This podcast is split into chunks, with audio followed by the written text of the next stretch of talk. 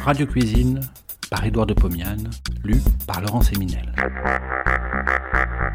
De 1923 à 1929, Édouard de Pomiane présente, tous les vendredis soirs sur Radio Paris, ce qui fut sans doute la première émission culinaire radiophonique. Cela s'appelait Radio Cuisine. Près d'un siècle plus tard, nous donnons à réentendre ces quelques 200 chroniques qui firent la joie des auditeurs de l'époque. Cette semaine, cuisine suisse. J'ai écrit cette chronique en Suisse à 2000 mètres d'altitude, dans les Alpes, dans un petit chalet, ni hôtel ni restaurant, où, à l'heure du déjeuner, se presse la foule bigarrée des skieurs venus de France, d'Angleterre, d'Amérique.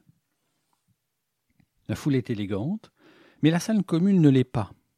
Des tables sans nappe, des tabourets de bois, un poêle de fonte réchauffe l'atmosphère, où flotte une odeur complexe de choux, de saucisses, de gruyère, de parfums à la mode et de graisse de chaussures. Les skieurs et les skieuses entrent en trombe.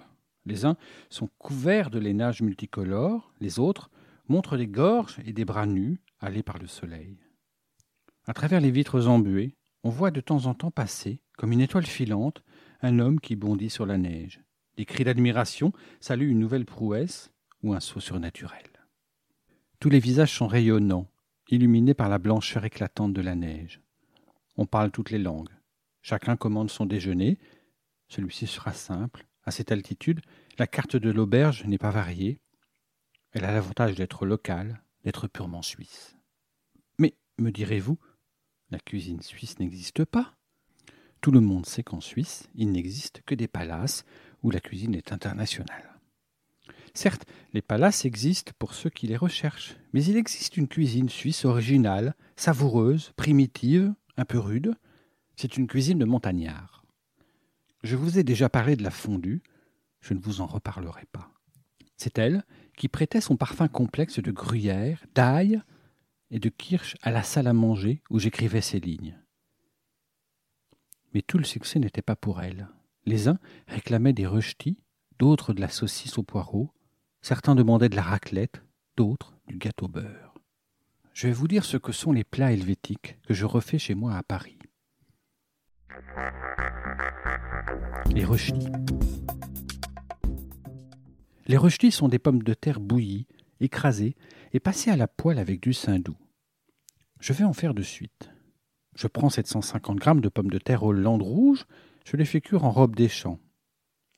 En Suisse, on les râpe après cuisson sur des râpes spéciales.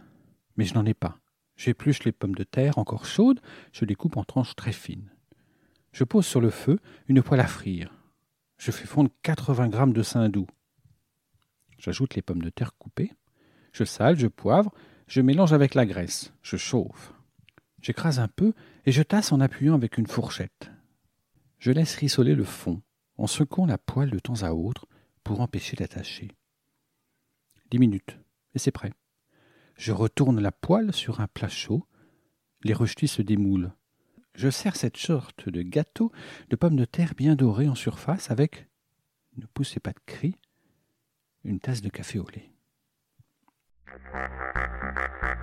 Saucisse au poireau. En France, nous n'avons pas la saucisse de foie des Suisses. Aussi, fais-je cuire à l'eau pendant 40 minutes une saucisse fumée pesant 500 grammes environ.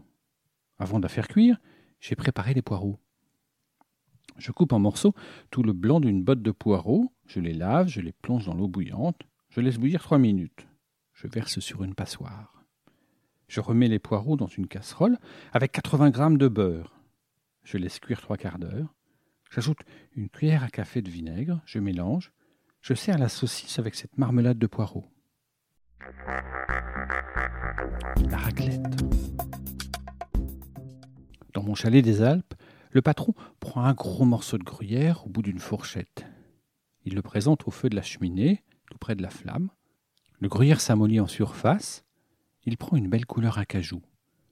D'un coup de couteau, savamment donné, le patron racle le fromage amolli et le fait tomber dans l'assiette sur des pommes de terre bouillies chaudes. C'est exquis.